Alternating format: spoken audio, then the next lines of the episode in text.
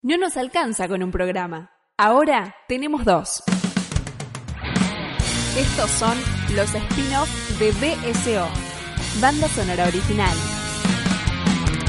Algunos estrenos, algunos debates y pocas conclusiones. Buscanos cada tanto en www.bsoradio.com.ar.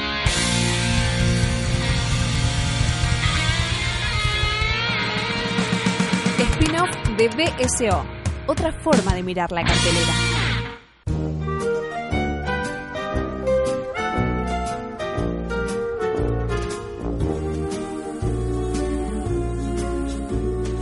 You got a friend in me. You got a friend in me. When the road looks rough ahead and you're miles and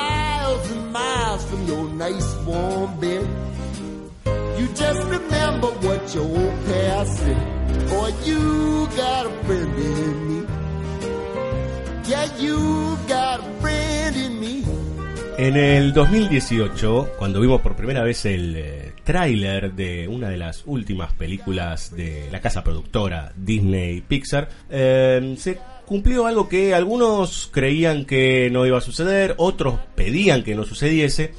Y es, eh, bueno, hace muy poquito, un par de días atrás, se terminó de cerrar, digamos, eh, una suerte de de premonición que tiene que ver con la llegada de una cuarta entrega de una de las franquicias más importantes que tiene la casa Disney Pixar, que es Toy Story 4. Y para ello estamos aquí sentados en el estudio de banda sonora original con un nuevo spin-off. Mi nombre es Diego Cirulo. Spin-off es una ramificación de BCO que anda lateralmente con los estrenos. Y somos multitud, podríamos decirle, habitando este lugar llamado David Wark Lynch o Griffith o como se le cante, mientras el que tengo al lado se pone así como loco, loco, loco de atar, como decía una canción. Eh, pero por lo pronto empezaremos por la rama femenina de aquí, el, el Woman Power, con las señoritas eh, Belén Saituba y Luciana Eiras. ¿Cómo les va? Todo muy bien. Buenas tardes. Buenas tardes. Este, vamos a tener una, una discusión fuerte, calculo yo. Aunque tendremos un mediador que se llama Fabio Damián Villalba, obviamente. Eh, la mano es el mediador entre la cabeza y el corazón. Y, y con esa frase se va. Sí, sí. Chau, Villalba. Chau. Nos vamos, nos retiramos. Hasta la próxima. Eh, un saludo a todo el equipo. Eh, sí, se ríe, se ríe. Vino de vacaciones. Este, Pero es el cierre de Metrópolis. Es el cierre de Metrópolis, sí. Eh, hablaremos del reciente estreno. Hace nada más que 4 o 5 días se estrenó Toy Story 4. Eh, ¿Hace cuánto, chicas? Más o menos 10 años que se estrenó Toy Story 3. 2010. 2010, 9 años. Todos creíamos básicamente que ya está, digamos, ¿no? Paremos con Toy Story. De hecho, Pixar, eh, entre toda esa, todos esos años, hubo una cantidad de películas enorme. Terminó Disney cerrando el círculo y volviendo a comprar Pixar y toda la cuestión. Lo cierto es que la, la maquinaria Disney dijo, bueno, vamos con una cuarta, digamos, ¿no? Y todos fuimos al estreno o en su defecto al día posterior, anduvimos por ahí. Me gustaría primeras impresiones para que después podamos discutir un poco de la cara de Luciana. La cara de Luciana es fuerte. Encima están sentadas, la- están sentadas las dos al lado y yo sé que una le encantó y a la otra no. Somos Este, para las máscaras que- del teatro. Claro. Sí, ¿no? Como la cara de la, felici- la comedia y la tragedia, digamos. Eh, y Villalba que le pasó de largo la película, claramente. Eh, ¿Por qué querer ir a ver John Wick de vuelta? Pero Todos queremos ver Wick de vuelta. Sí, todos, realmente. Este, así que, bueno, no sé, señorita, yo las escucho. Eh, y bueno, y empezaremos a charlar un poco con, con un poco más de detalle, podríamos decir. Bueno, dicen que las buenas noticias primero, así que por favor. claro. Bueno, yo tengo que admitir que la, nin- digamos, ninguna de las películas de Toy Story fueron nunca mis favoritas, las disfruté, la última que, que vi en, en 2010 me parece una muy buena peli, la pasé muy lindo en el cine y hasta ahí llegó mi recuerdo de estas, eh, esta saga tan querida por tantos. Y cuando sacaron el tráiler, la verdad que me, medio que me importó muy poco, Pero sí veíamos en las imágenes, digamos, de ese primer tráiler ya mítico desde hace, de hace un año, que habían como por de alguna manera encontrado alguna historia que contar, ¿no? Algo de que algo que parecía tan cerrado, encontraron algo que contar y me sorprendió. La verdad que fui al cine y, y- y la pasé lindo. Bien, mi primera impresión, como ustedes saben, cuando salí de la película, mis palabras fueron no me gustó esta película. Eh, y desde ese entonces me vengo preguntando, aclaro que no fue hace tantas horas, así que todavía no hay una respuesta muy formada sobre por qué sucedió esto, pero sí me puse a pensar y me surgió la inquietud que ya habíamos charlado en su momento cuando hablamos de Los Increíbles 2, que es esta cuestión de cuando hay una secuela que está muy separada en años de la película anterior eh, surge esta pregunta de, bueno, ¿qué necesidad hay o hay realmente una nueva historia para contar dentro de este universo? Y en realidad sí, hay, en este caso hay una, una nueva historia y está bien, me parece que es una beta que encontraron. Eh, mi situación como espectadora, eh, que fue realmente opuesta a lo que me había pasado con Toy Story 3, me parece que tiene que ver por ahí con la, una cuestión generacional o, o de dónde está uno en la vida cuando ve la película.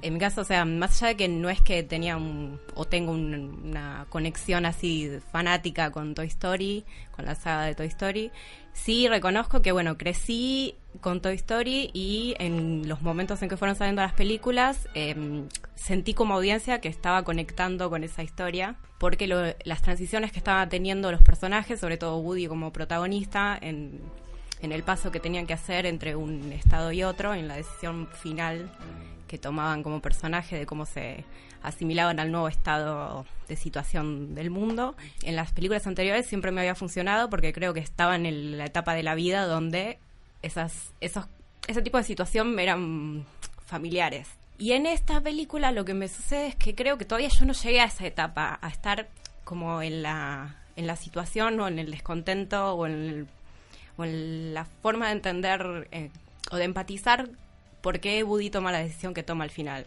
Entonces creo que llegué muy temprano a esta película. Entonces que creo que en unos, no sé, 10 años, para cuando salga Toy Story 6, em, No, en 10 años, con suerte la 5. La cinco, es verdad. Con No, suerte. Va a salir Jessie 3. Jessie Claro. 3, es Sí. verdad. No están viendo ustedes el futuro de verdad. Entonces, voy a aclarar que no es que me parece que sea una mala película, al contrario, creo que tiene muchas virtudes y creo que algo que sí ya también hablábamos cuando salimos del cine es que es buenísimo que hayan encontrado otra historia para contar dentro de este universo que no es una repetición, al contrario, es muy distinta de todas las anteriores. Después podemos hablar bien por qué. Pero bueno, es una apreciación personal que no por ahí no es cuestión generacional porque acá otros miembros de una generación cercana a la mía no les pasó esto, pero bueno, creo que venía por ese lado mi primera impresión. Porque Villalba es muy tiernito. Es una persona que se conmueve. ferozmente con el cine. Y eh, acerté Villalba. Eh, sí, sí, sí. Bueno, eh, no sé qué decir porque fueron palabras como muy emotivas. Fue como que estaba recibiendo un premio. Este, sí, a mí me gustó mucho la película. Eh, Es ese tipo de experiencia cinematográfica donde te duele la cabeza después de ver la peli porque estuviste como muy atento a la película y no querías que se te perdía nada. También porque obviamente uno se había comprometido a, a grabar este episodio, entonces se entiende la responsabilidad. Igual en Han Solo me había dormido un poco. Un gran poder. En un gran poder con una gran responsabilidad, claro. Le ponemos la estrellita de sheriff ahora a Villalba. Ah, pero bueno, entonces estaba como así, como no, como muy atento. ¿Puedo ir entonces? Estaba muy atento, tratando de no se me piante nada. Este, y entonces uno termina como medio, uff, ¿qué pasó? Y tiene que reorganizar. Porque al mismo tiempo la película te pone en, un aprieto eh, emocional, sobre todo al final. Este, de nuevo, a mí me, gustó mucho, me parece que tiene cuestiones que, que están muy bien en términos de, de, de pensar cierta cuestión alrededor de, de lo que es la nostalgia en los últimos años. Me parece como más interesante pensarlo por ahí, o partir desde ahí en términos de esto de una nueva historia donde entonces no es solamente un émulo de, de las películas anteriores, sino que, que se plantea nuevos desafíos de la película, aun cuando la estructura sea muy parecida o tenga todos los elementos que tiene que tener una Toy Story en algún punto. Pero sí una, una cosa que, que podía pensar es que eh, el final de la 3 en algún punto nos conformaba a todos y, y creo que la 3 es como la más indiscutible de todas las películas donde casi no le puedo señalar nada. Este, pero porque había encontrado un lugar de, de calmarnos. O sea, de- en ese punto tan difícil de abandonar a Andy o de pasar de Andy a Bonnie, Bonnie estaba diseñada para que todos la amáramos y estaba todo bien y, y estaban todos los juguetes juntos. Y me parece que esta película justo se pone en, un problema más grave que es el de A3, que es separar esos juguetes y ver qué onda. Y, me parece que eso es harto complicado y podemos ir viendo cómo, cómo se va haciendo. Sí, en principio me quedo con algunas cosas y ya si quieren entramos un poco más en detalle. Eh, me quedo con varias cosas que comentabas, eh, Villalba. Primero, con el tema de la nostalgia, podríamos decir de alguna manera, y de cierta lógica mm, de colección o de museístico, que es algo que está tratado claramente en la película. Eh, para aquellos que no la vieron, jodanse, pa- eh, paren ahora, pongan en pausa, van, la ven. Igual y ya les redijimos el final. ¿no? Sí, ya está. Sí, yo, yo después, después, claro, si, si escuchan un beep es porque está censurado, pero dijimos la, la decisión que tiene que tomar, así que tampoco que dijimos qué decisión toma. Sí, pero, Pero- Villalba ya spoileó lo de lo- la separación. Sí, bueno, pero no sabemos bien cómo, digamos. Bueno, no importa. Villalba, ¿a vos te parece? Sos el malo, sos el malo del asunto. Sos No como- voy a decir qué pasa, es inevitable. Qué, qué- bárbaro. Sí, es verdad. Aquí Estamos acá para decir lo que pasa. Eh, ¿Ves? Ahora me hiciste Carajo, perder a mí. estamos acá para decir lo que pasa en este país. El dólar a 50 y la hostia. Eh, no, eh, a ver si puedo encauzar de vuelta. Eh, con, me parece que hay varios elementos que, que están jugando fuertemente en Toy Story. Me gustaría ver qué piensan ustedes. Principalmente me parece que toda esta idea de, primero, de los juguetes, ya no solo como juguetes, que es algo que no es de ahora, ya de hace un tiempo largo, que tiene que ver con que son artículos de colección, en su defecto son productos. Esto no implica que Disney después no vaya a vender 7 millones de Woodies y 3 millones de Buzz Lightyear, pero en la historia está pensado esta idea que viene arrastrado de las anteriores, que es justamente que hay algo que tiene que ver con la identificación, con eso, que es algo propio, pero propio no en el sentido de posesión individualista, digamos, no Eh, esta idea de que yo soy el muñeco de Andy, por ejemplo, sino que en realidad es algo recíproco. Es como yo estoy acá para servir de alguna manera, para ser parte de la felicidad de la niñez del, del que sea, caso Andy, y después la niña esta que ahora no recuerdo el nombre, Bonnie. Bonnie, eh, Bonnie y Clyde. Y en su defecto hay, un- hay un, un lugar de poner en crisis, eso me parece muy fuertemente. Y me parece que esa idea del juguete como producto está pensada, está trabajada todo el tiempo, porque vemos hasta locales de muñecos, vemos distintas estaciones de muñecos o de juguetes en distintas instancias. Pero me parece que también está muy fuerte la idea del, eh, de la nostalgia, como algo que señalaba Fabio, y de eh, la cuestión de museo, digamos, ¿no? Porque de hecho una buena parte de la película pasa dentro de una casa de antigüedades, digamos, ¿no? Que tiene que ver con objetos valiosos porque pasó el tiempo, digamos, ¿no? Y no mucho más, y están ahí arrumbados, digamos, como una idea que, que tiene que ver con justamente con ponerlos en vitrinas y ya. Yo no sé ustedes qué vieron, eh, señoritas, cualquiera de ustedes dos, porque Villalba recién habló, así que ahora lo voy a dejar a un costado. Este, pero si quiere hablar que hable con, con esta idea de, de- de- del juguete como, como objeto todo lo que lo que me parece que se trabaja claramente en la Me película parece que está claramente puesto en crisis desde la figura de Forky, que no es un juguete, es una creación, es la creación de Bonnie que elige cosas de la basura y a través de ellos eh, crea y le da vida a este a este nuevo juguete que viene de la, digamos, parte del conflicto de Woody durante esta película es bueno, ¿cuál es su lugar? ¿Cuál es mi nueva responsabilidad? Y junto con Bonnie crean a Forky como esta nueva entidad que va a ser a la, a, a la cual le va a pasar su responsabilidad finalmente, y- pero claramente está puesto, está puesto en crisis en la película, pero en el mundo real es algo como muy extraño porque bueno, Forky está hecho de la basura, los juguetes no tienen por qué solo ser productos, pero después pero después bueno, vamos a la, a la juguetería y nos compramos un juguete de Forky. claro. sí sí Disney logró que vendernos tenedores digamos claro, no sí, no, es Pero no, pero eh, digo, está bien lo que vos estás diciendo, que un, a ver, en función a lo que eh, comentabas vos y lo que les, les comentaba yo antes, está esta idea de que un juguete podría ser cualquier cosa en tal caso, digamos, ¿no? Que no necesariamente tiene que ser un producto empaquetado y vendido en una juguetería, sino que un niño probablemente juegue con un palito Claro. de madera o con, no sé, con una escoba. Sí, vi- vi- vieron que los niños son como los gatos. Vos le comprás cosas, juguetes increíbles y terminan jugando con la caja. Bueno, los nenes son lo mismo. hacen lo mismo. Yo que tengo primitos chiquitos he visto esas situaciones en donde tienen las cosas más brillantes y juegan con otras, pero hay algo de el momento en que Bonnie y Woody crean a Forky entre los dos, la, digamos, la necesidad de ella de encontrar a alguien a quien proteger. Ella crea, es algo que se dice durante la película, que Forky necesita ir a protegerla a Bonnie y Bonnie tiene que protegerlo a Forky. Piensa cuando está perdido después el juguete, ella dice, eh, ¿qué va a hacer Forky sin mí? Lo tengo que ayudar. Entonces hay como esta cosa recíproca de, bueno, nos necesitamos. La, la creación, el momento de la creación es porque ella necesita a alguien que la contenga en ese momento que es empezar el jardín. Sí, en ese sentido todas las Toy Story trabajan, vienen trabajando siempre esta idea de, bueno, el lugar de pertenencia de los distintos juguetes en relación a la presencia o ausencia de los niños a, los cuales, eh, con los cuales completan esta unidad o esta reciprocidad de la que hablaba Belén recién. Y en este caso em, voy a saltar de Forky a, a, Gaby, Gaby un segundo porque con esto de la antigüedad y del, juguete, que deja de ser juguete en el sentido de la función de completar esa unidad niño, niña, juguete, eh, y pasa a ser objeto para ser admirado, algo que ya estaba trabajando en Toy Story 2, en la elección de Woody, de si iba a ser parte de una colección para ser exhibido y no jugado, o ser parte de lo que debería ser su función como juguete, que igual es algo que se pregunta constantemente ahora, como bueno, una vez que sos un juguete abandonado, ¿qué pasa? Eh, que es lo, es lo mismo que pasaba um, con Lotso en, la, en Toy Story 3, el oso, que era bueno, una vez que... hijo de puta.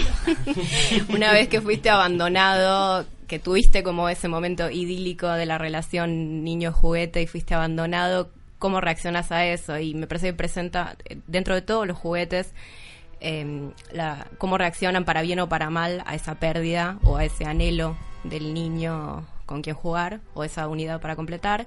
Y en este caso, con Gaby Gaby, me parece que es la inversión un poco de lo que sucedía con Lotso, porque ella es la que todavía no pudo concretar esa unión y es eso lo que la lleva actuar como antagonista, digamos, pero me parece que no con la claridad o con la definición o fuerza que podía tener Lotso en su momento. Tal vez puede ser que eh, también en el tratamiento del, de los juguetes se, se, da la cuestión inversa a lo del Lotso. En Lotso al principio parece como el gran juguete bondadoso con todos y se descubre esta otra cara eh, oscura. Sí, bueno, acá es algo similar, ¿no? Como inverso. claro, es algo inverso y me parece que por ahí no funciona con tanta nitidez. No sé si tiene que ver con algo que una vez escuché a un personaje de Julia Roberts decir en una película, esto de que las, las cosas malas sobre la gente es más, es más fácil creerlas, o sea, como que uno se adapta más a la idea de que el plot twist, por así decirlo, o el cambio de carácter sea para mal que para bien. Entonces no me termina de cerrar mucho lo que pasó en ese sentido con Gaby Gaby. Es algo que me parece que por ahí, hasta inclusive un poquito más adelante, tenemos que retomar porque me parece que es uno de los lugares como de, no sé si de que una pata que falta, pero en realidad sí de una pata un, tan, un poco más flojita dentro de la estructura de la película. Pero em, me quedo con eso que, decís vos, digamos, ¿no? Como de repente encontrar eh, otra mm, otro matiz que tiene que ver con eh, el mundo de los juguetes perdidos, digamos, o de los juguetes en su efecto que no tienen dueño. Teníamos al, al oso en la anterior, que era malo y le gustaba hacerlo pero que había tenido dueño. En este caso hay una, esta situación virginal, podríamos decir, de Gaby Gaby, tiene que ver con un anhelo y con algo que tampoco habíamos visto nunca, que era la falla de nacimiento. ¿No? Como, bueno, ¿qué pasa con lo...? Son todas las preguntas que uno se hace cuando se identifica, gracias a Daney, que siempre empezamos hablando de cuando hablamos de animales o de objetos animados que eh, nos empezamos a identificar, eh, con, con esta idea de, claro, de, bueno, pero si uno se empieza a hacer preguntas, digamos, ¿no? Qué pasa con, eh, con los juguetes que se producen en masa, los que están eh, fallados, los que son perdidos. Bueno, me parece que acá la, la película se mete en algo que tal vez estaba lateralmente en otras, o tratado puntualmente con, por ejemplo, el caso de, era ¿cómo se llamaba el oso? O Fatso, Lotso. Fatso. Fatso es otro. No, Fatso era, era, era el de Carlitos Way, Fatso. Eh, sí, era otro gordito, bueno. Eh, pero, mm, y no tampoco se llama Fatso, se llama Sasso. Pero no importa. Pero bueno, Fatso me salió por Fat Fernández, andás a ver.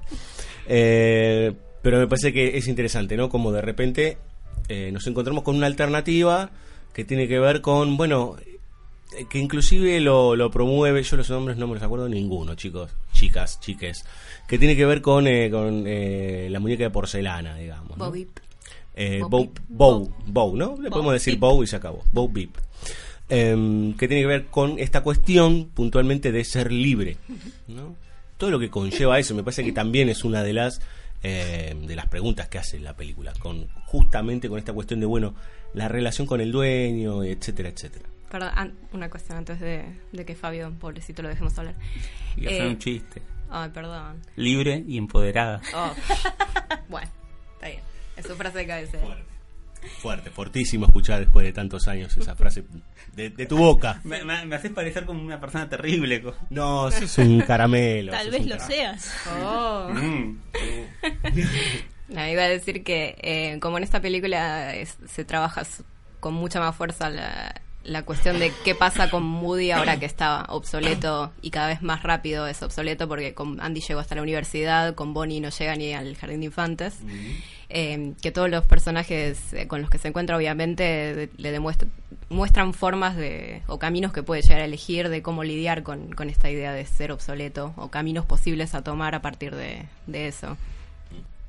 Sí, bueno, sí, hablaron de un montón de temas. Eh, a ver. eh, eh, en principio, con respecto a, a Gaby, Gaby y la falla, que, que me parece que está, que está buenísimo, y es esa cosa como, bueno, vamos descubriendo más de ese universo y vamos a- ampliando más las posibilidades y ver, bueno, qué pasa cuando un juguete tiene esto. Me parecía, me parece re porque eh, mientras uno va viendo la película también la va pensando inevitablemente, a veces, a, a menos que te gane la emoción, pero pensaba como, bueno, un lugar de Disney en realidad común en términos de progre sería que en realidad a la muñeca la deberían amar aún con la falla, porque esa sería la lógica más inmediata que uno pensaría en una peli para chicos. Claro. Y, y sin embargo me pareció como increíble el, el realismo político en términos de cómo funciona un niño o cómo funcionamos en la infancia y de como no, macho, tipo, si está fallada y te da miedo, porque encima el, el audio de Gaby Gaby te da miedo. Sí, no, hay, da. hay- hay algo de que entienden como con mucha claridad la naturaleza caprichosa de los niños, de las maneras en que funcionan que no tienen nada que ver con la lógica nuestra. Claro, hay un límite ahí que, que no se puede atravesar, o sea, hay que hacer un cambio inevitablemente. Ni con la lógica preordenada, sobre todo de Gaby Gaby jugando con la niña pelirroja que viene en el librito que viene con Gaby Gaby, que se supone que es esa unión que se va a concretar al final con Harmony, la nena, y, y no, la- la- prefiere otros Claro. juguetes, entonces tampoco existe ese lugar. Sí.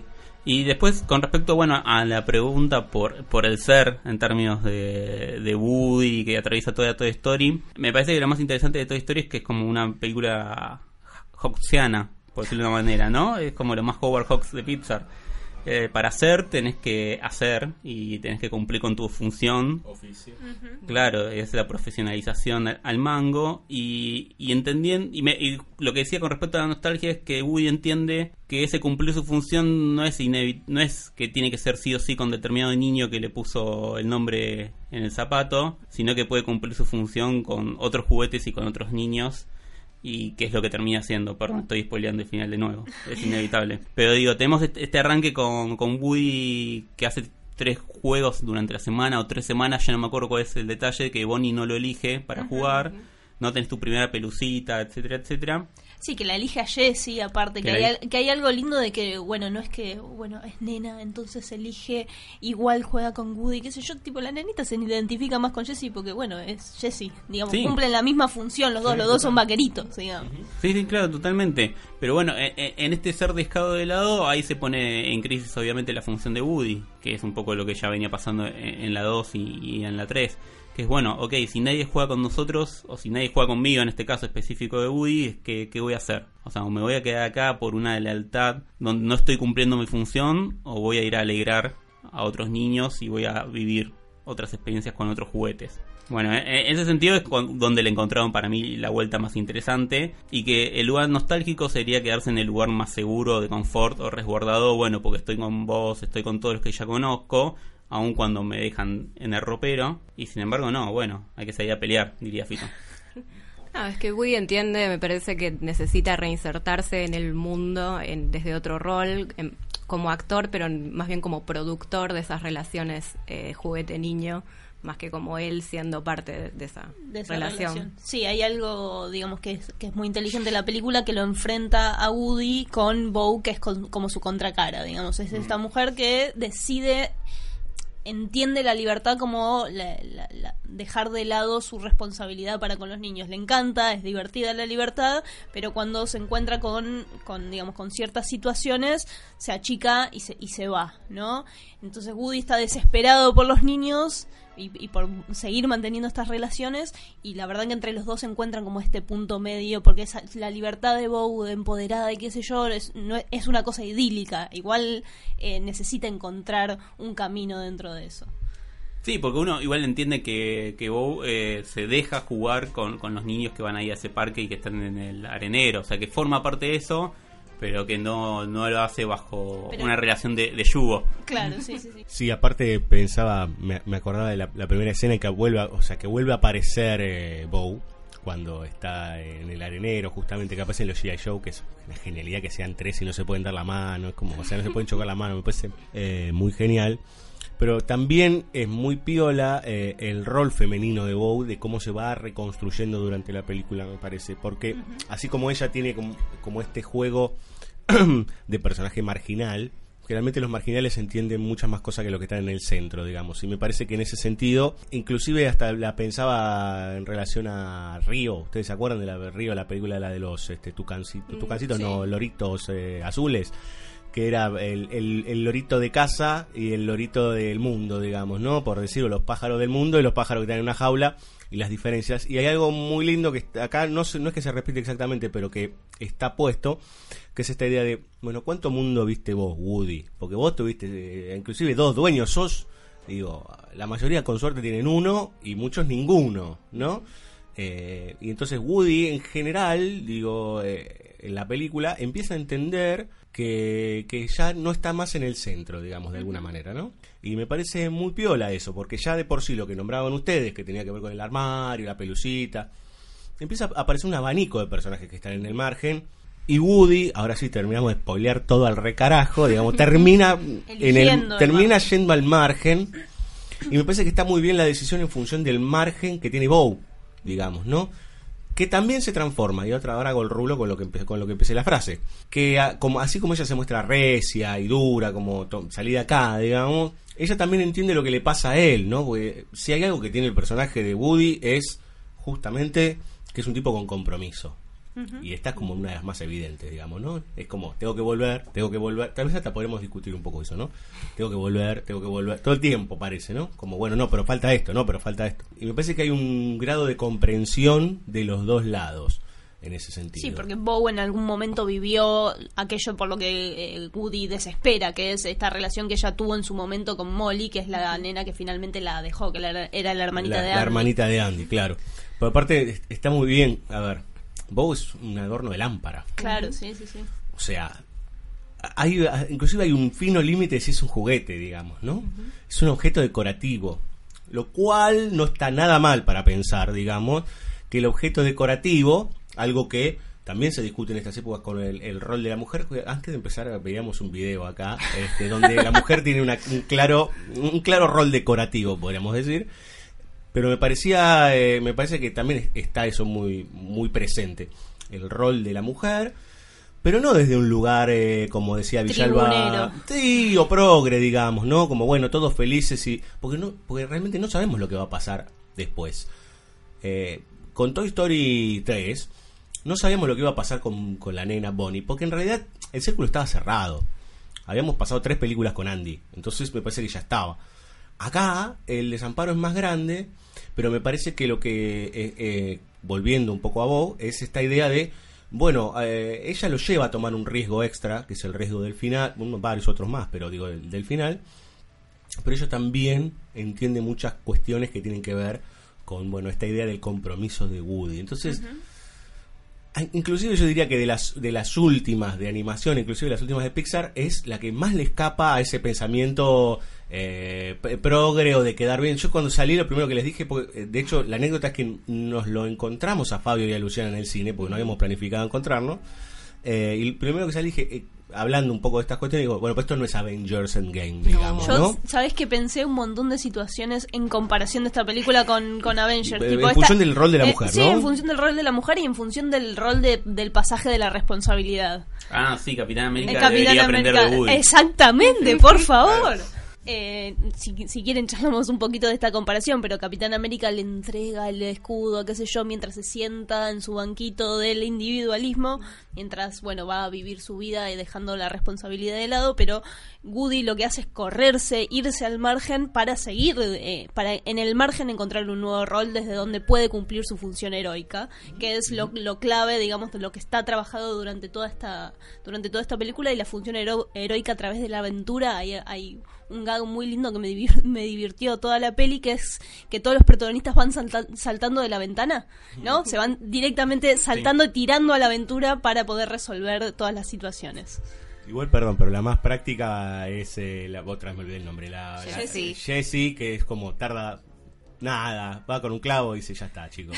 Como no, en ese sentido está muy bien, es como se dio cuenta enseguida. Sí, además hay toda una tradición en Toy Story de gente cayendo, o de muñecos cayendo Y todo el Disney. tiempo.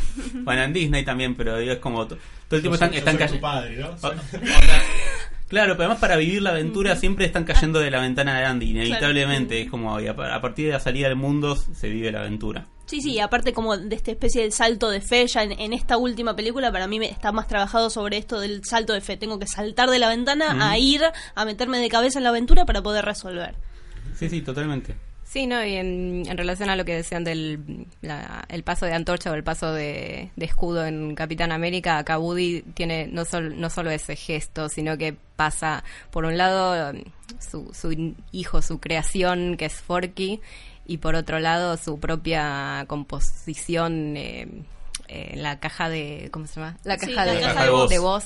O sea, que va dejando parte de él En- y, en de lo que, lados, y de lo que lo constituye o de, de su idea de lo que era el rol suyo como juguete, lo va dejando en distintos personajes y en distintos ámbitos para que se pueda dar ese esa, ese paso de, de que Bonnie pueda estar a, a gusto con el juguete que creó o que Gabi Gabi pueda tener finalmente esa relación con esta otra niña que encuentra al final, para recién a, a partir de poder ir dejando esos eh, rasgos constitutivos, digamos, o a ver, de hacer esas creaciones, eh, puede él como recién ahí correrse Cerrar. a ese otro margen. Exactamente, sí, y es es- mucho más gradual y me parece mucho más eh, rico como, como pasaje que esto de entrar el escudito y, y sentarse en el banco.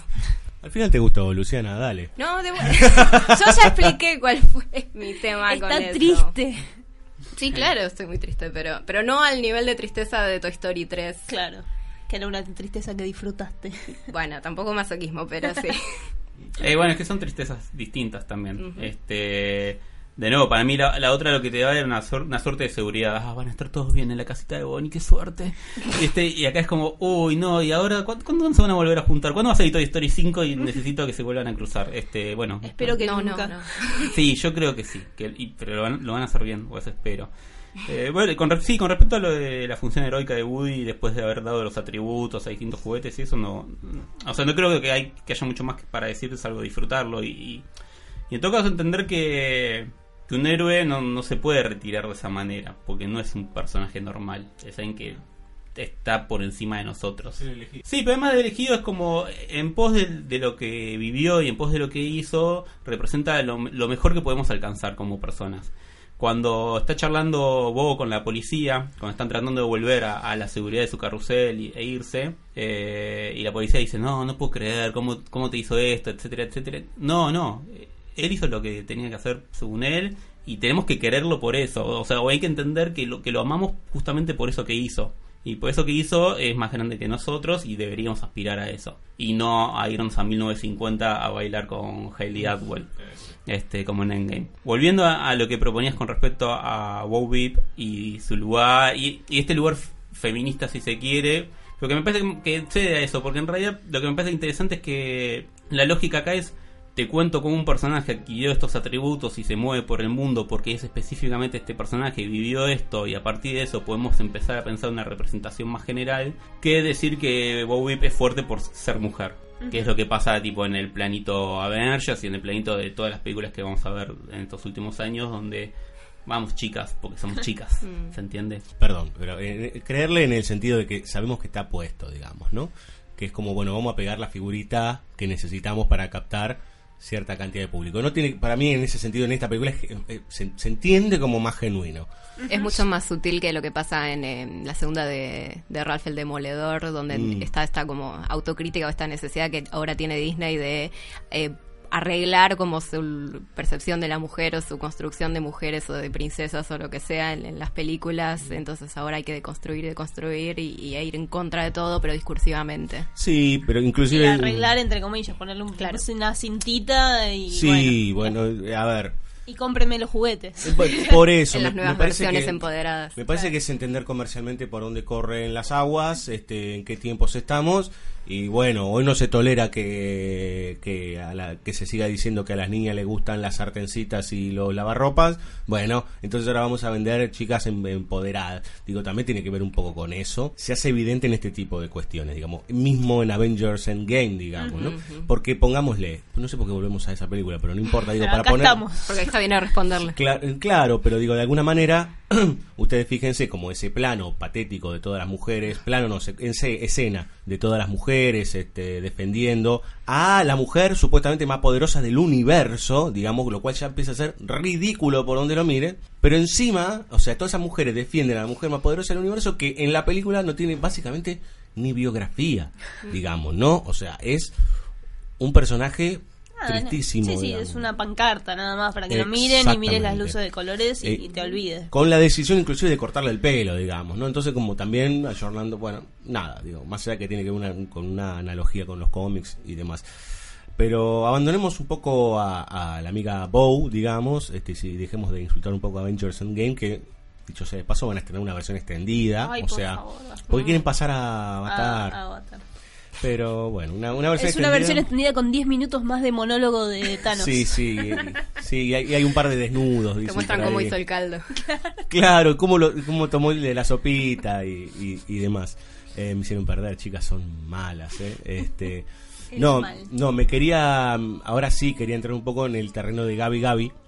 Pero Gaby Gaby mm, como personaje, y me parece que hay algo que tiene que ver con el mundo que habita, que es justamente esa casa de antigüedades, que está visto como eh, una suerte de casa del terror, digamos, ¿no? Todo está puesto desde un lugar que me parece muy piola en ese sentido, que yo no recuerdo que, que estuviese tan trabajado en Toy Story, que es como los lugares misteriosos y este lugar como tan tétrico que es el, como un destino de producto. La casa de Sid era bastante tétrica en la primera. Y Sí, si mal no tengo, eh, si mal no recuerdo, hay un corto, un medio de ellos medio de terror, tipo para. Halloween, una cosa así. Es verdad, es verdad. Pasa que con los muñecos ventrílocos no podés no, No, caer en no, el terror. no. Claro, que- Y ella, como muñeca de ese tipo de muñecos antiguos con los ojitos que se le mueven, da, miedo, es, es imposible no sí. tenerle miedo. Sí, que me parece que es en ese sentido esa propuesta de Gaby Gaby como un personaje siniestro. ¿A quién carajo no le da miedo? Digo, si, si da miedo ella sola, imagínense con esos cuatro muñecos que yo no sé quién podía jugar con esos muñecos, ¿no? Digo, Que, que- que aparte es, es muy interesante esta construcción de, de Gaby Gaby como el personaje que, que está fallido, que no tiene voz, con los muñecos ventrílocos que no pueden hablar. Mm, ¿no? Esta, sí. esta construcción de, la- de los muñecos que, que, que- que- que están sin habla en este lugar abandonado y que están solo para ser observados. Bueno, no- está interesante esto de pensarlos mar- como marginales también, pero como marginales que sean de alguna, o por lo menos en principio, que después es medio frágil el, el paso a la- a la- a la- de la fuerza, digamos, ¿no? Del lado oscuro, pasar al otro lado, pero que son como la, la- la cara más oscura de lo marginal, podremos decir de alguna manera, porque del otro lado está Bow, digamos, ¿no? Que es una, una heroína.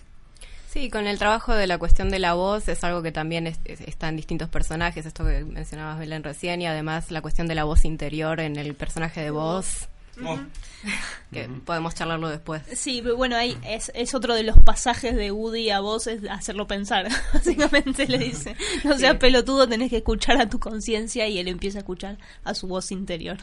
Sí, lo están tratando un poco mal para mí a vos en esta película, pero podemos hablarlo después.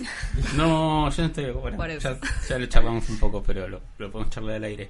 Eh, sí, con respecto a Gaby Gaby, lo, lo que decías antes, Diego, de por ahí la transición en entender que, que no es que es la villana de la película, es la antagonista de la película no por villana, sino porque tiene una necesidad y su forma de tratar de cumplirla, obviamente no es la más adecuada o la que entendemos como más copada. Pero en ese transcurso va a aprender a, a- ver que la Claro, pifió. Hay, hay algo de que ella también estuvo siempre abandonada, entonces no tiene manera de acceder a esta otra mirada del mundo que es la que tiene Woody y a partir de su encuentro con Woody es donde ella va a aprender a entender el universo como lo entiende él. Claro, en ese, en ese sentido, y volvemos a lo hoxiano, eh, es, es un poco como John Wayne en Río Bravo, donde a partir de que Woody hace lo que tiene que hacer, el resto encuentra su mejor claro, lugar. exactamente. o, o en- o entiende. Entonces, digo, Forky entiende su lugar de juguete o su lugar de, de apreciar la función que le fue dada por Bonnie porque ve lo que Woody hace por él, básicamente, y porque ve que eso tiene un valor. Y lo mismo Gabi Gabi. A partir del momento en que hay alguien que piensa en Gabi Gabi, que es Woody, y que la rescata, aun cuando podríamos pensar no, no merece, entre comillas, ser rescatada por la manera en que lo privó de su libertad, este cuando ve ese sacrificio extremo por, por un otro, inevitablemente entiende que, que esa es la función en el mundo, de ser un juguete, que no es una cuestión egoísta, de bueno, quiero que me apapachen o lo que sea, sino voy a cumplir una función y, y por eso la nena que termina adoptando a Gaby Gaby está en una necesidad, este no como Harmony, que entendemos que, que podría tener cualquier juguete de la casa de antigüedades y sin embargo no, no los tiene, este, o no los quiere, mejor dicho.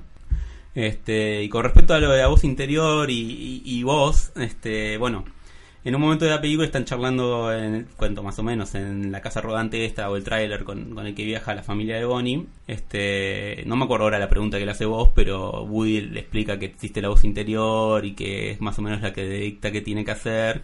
Vos lo entiende literalmente y piensa que es la voz de hay una serpiente en mi bota. Este, y entonces empieza a tocar todos los botones, vos. Y a partir de entonces en la película, cuando se le presenta una decisión a vos, eh, recurre a la caja. Pero para mí lo más interesante es que la decisión la está tomando vos. O sea, la- en la manera de descifrar qué es lo que le dice esa caja, la, la tiene él. O sea, porque básicamente las frases son las frases de, de vos. Cuando aprieta el botón y dice, hay una lluvia de meteoritos y mira para arriba y justo llega Woody y todo y dice, Woody, como no, Como- me parece juega mucho también con, con una especie de personaje. Eh, Es un héroe, pero un héroe atolondrado en ese sentido. ¿Se Sí, entiende? bueno, ju- justo ese ejemplo es como el más cómico Sí, y sí, donde sí, no, hay, no hay tanto descifrar sino más literal, pero sí, es cierto, sí, sí. Pero para mí está en la, en la lógica de todas las películas anteriores, eso de que vos no es el protagonista, claramente, es, es un secundario muy de apoyo, el que está muy pegado a Woody, pero que inevitablemente está en un escalón inferior en- en- y siempre necesita que, apare- que aparezca Woody para ver qué hay que hacer. Lo mismo cuando estaban en la guardería en Sunnydale. Como todo Sí. bien, pero Hay algo de todo el resto de juguetes de, de buscarlo a Woody como referencia. Cuando, cuando se quedan sin Woody, Woody salta por la ventana y se va, empiezan a buscar distintos referentes y ninguno le puede, ni Jesse ni vos, les pueden dar respuestas a qué es lo que pasa, salvo, bueno, esperemos a Woody, qué es lo que va a pasar. Claro, sí, totalmente. Y, y que además, bueno, eso lo pone también como. Al principio está esta discusión con la peluche de, o la muñeca de trapo de, de Bonnie. La alcalde. Claro, que es como, bueno, que era la principal, vamos a decir, o la, o la muñeca favorita. Entendemos que era muñeca favorita de Bonnie hasta que llegan los nuevos en la tercera. Y está esta discusión de, bueno, para todo bien, pero yo tengo no sé cuántos años con Andy y tengo un nivel de experiencia que me indica que tengo que ir o tengo que acompañar a Bonnie en el primer día. Este, que eso está muy lindo también, ¿no? Como porque, está bien, la otra lo la conoce más a Bonnie, pero hay, hay algo en, el saber hacer de, de Woody que aunque parezca que está transgrediendo algún tipo de ley o regla, no, mira si la castigan a Bonnie, este, tiene que estar ahí. No, eh, creo que vos justo hablabas de la, de la alcalde, la alcaldesa, que en realidad es una muñeca de felpa, ¿no? Es como de, de dedos, porque son de esos que, que te pones en la, en la mano, creo, ¿no? Que son esos muñecos chatitos.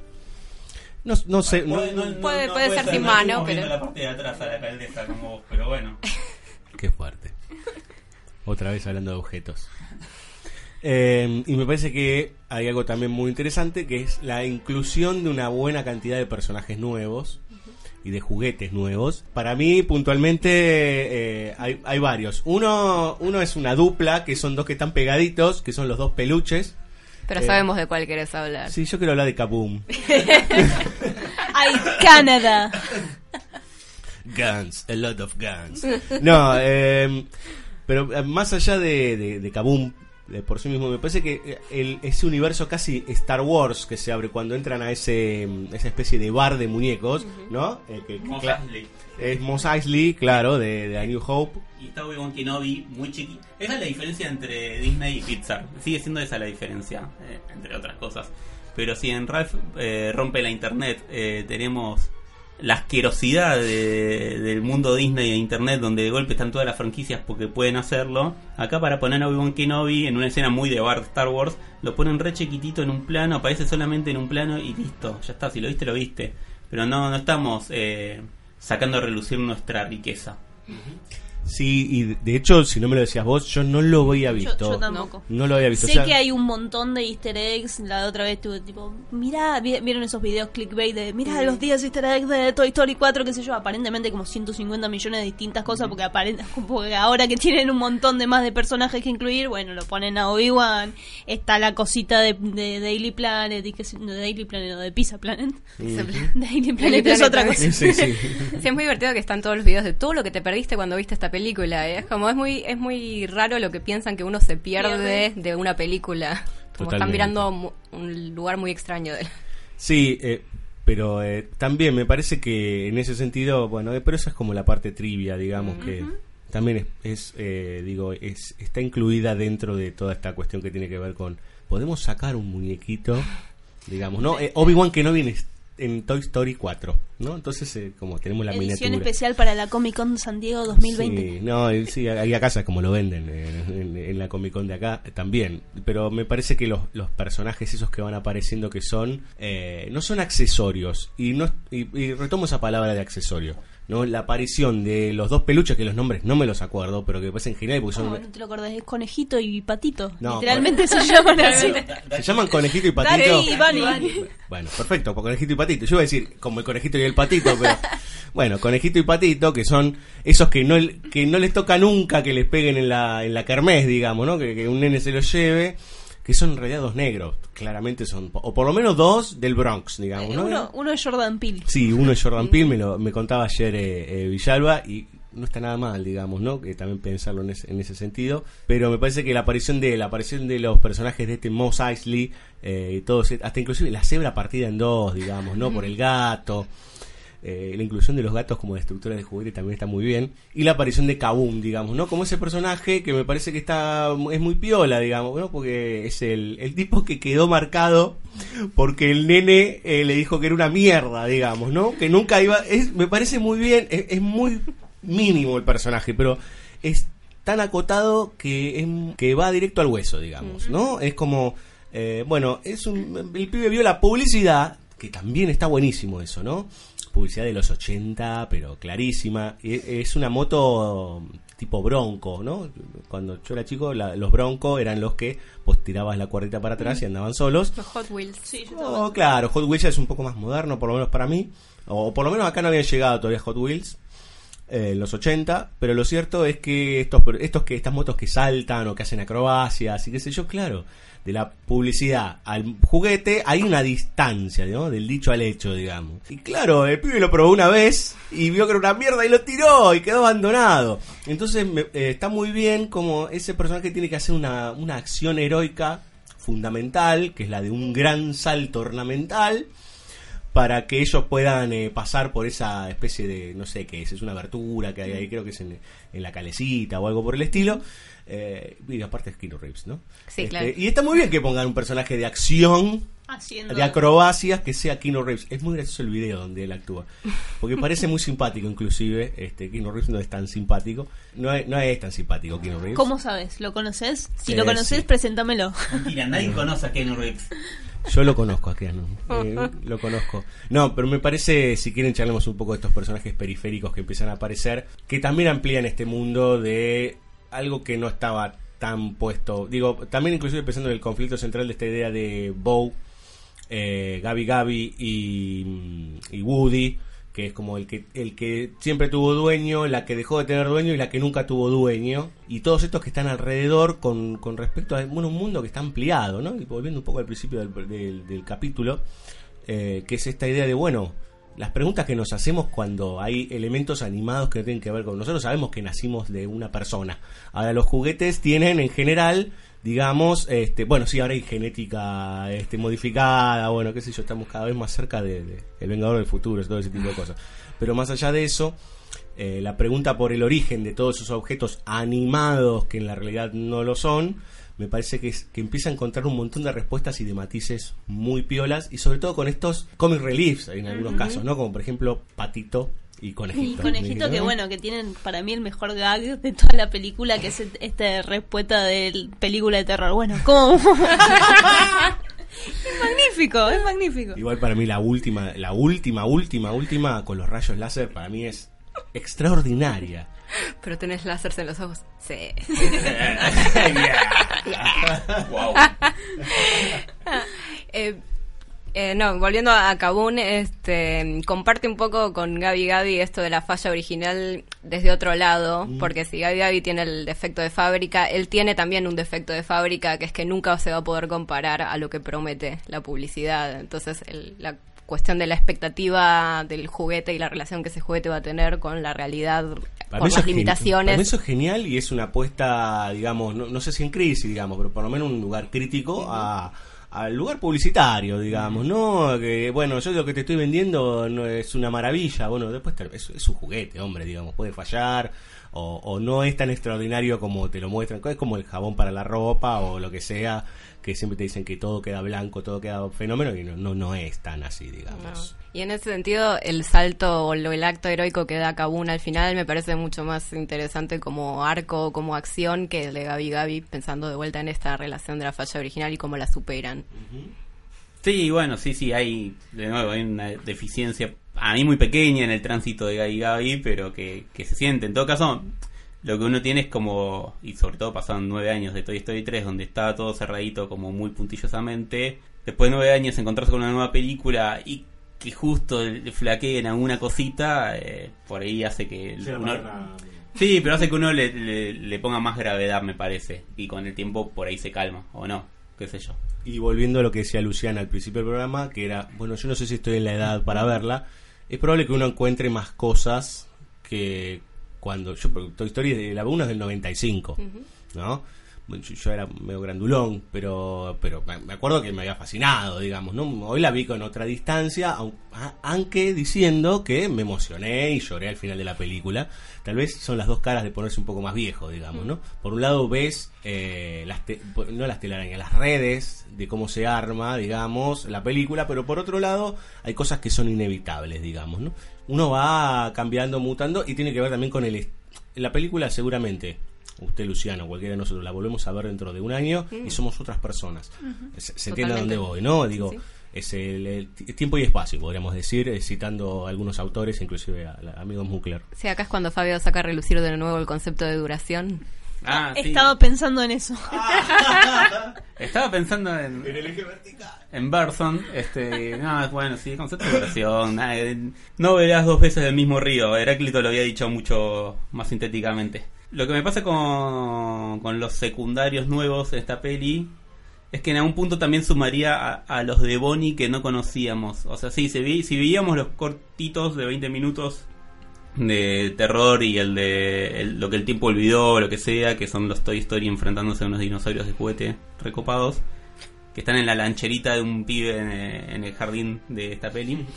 Pero Treats y todo eso no habíamos tenido tanta oportunidad de verlos en, en acción y también son parte necesaria porque todo el tiempo están como controlando que los que los Bonnie, que la familia Bonnie no, no se vaya. Y, en algún punto me, me parece que por ahí también lo, lo que sucede con esta película es que como no tiene tan importante T-Rex o los cara de papa como veníamos viendo, también se da ese proceso o ese pasar de antorcha en algún punto, ¿no? Donde, bueno, ahora les toca a ellos. Muy invasión, lo estoy diciendo, como, bueno, este, nosotros ya hicimos esto, ahora les toca a ustedes. Dejamos el mito.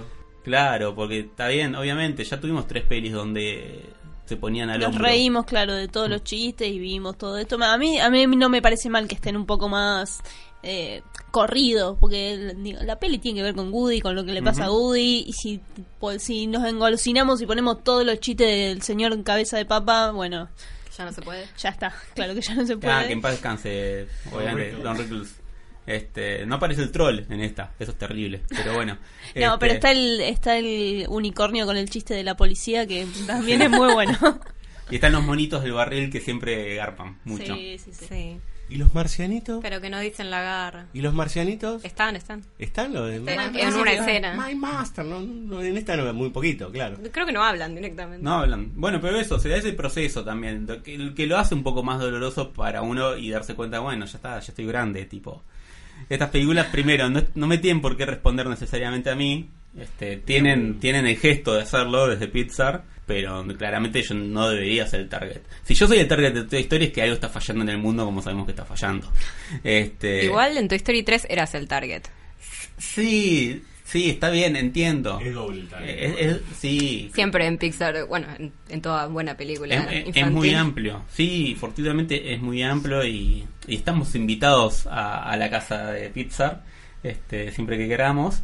Pero, pero bueno, inevitablemente hay algo ahí de tránsito, de quiebre, donde uno eh, no va a volver a ver repetirse lo mismo que ya vio, porque hay que seguir adelante. Y me parece que, que la propia película se haga cargo de eso también, en qué elementos se está poniendo en juego, bueno, está, bueno. O sea, para uno es muy difícil, pero está bueno. Sí, en ese sentido, cuando vi el tráiler el año pasado, yo pensé que la relación Woody y Forky iba a ser muy similar a la relación Woody-Boss en la primera, en el sentido de que él tenía que romperle la ilusión de que no era lo que pensaba que era.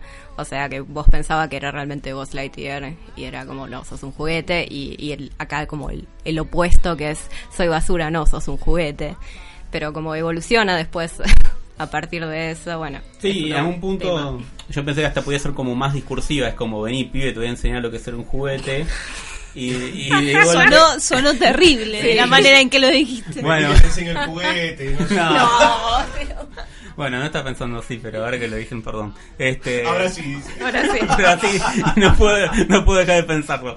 Eh, pero no, bueno, como siempre, o como siempre no, como muchas veces, Pixar nos sorprende gratamente y la peli es una reaventura donde a partir de, de los juguetes en acción y las acciones en- entendemos este, o vemos un poquito más del mundo. ¿Tienen algo más para decir, eh, señoritas, o nos retiramos? eh? Nos vamos, saltamos por la ventana. Nos Eso. vamos, pero volveremos. Volveremos, volveremos. ¿Qué, qué, qué viene próximo? Al infinito. Al infinito y más allá. Nos vamos con un poco de musiquita de Toy Story, un poquito de Randy Newman. eh, y nos vemos. eh, muchas gracias a todos. Ahora estoy muy inclusivo, chiques. Eh, ah, eh, sí, viene un superhero ahora este para el Día de la Independencia de, de lo de arriba. Hablando de poder y responsabilidad. Ahí, ahí vamos, ahí vamos. paso de antorcha. Los espero a todos. eh, gracias por escucharnos. Gracias a todo el equipo de BSO. El jueves saldrá otro capítulo de nuestro benemérito programa. Un poco de música y nos vemos pronto. Chau. You got a friend in me. Got a friend in me. When the road looks rough ahead and you're miles and miles from your nice warm bed, you just remember what your old past said. Boy, you got a friend in me. Yeah, you got a friend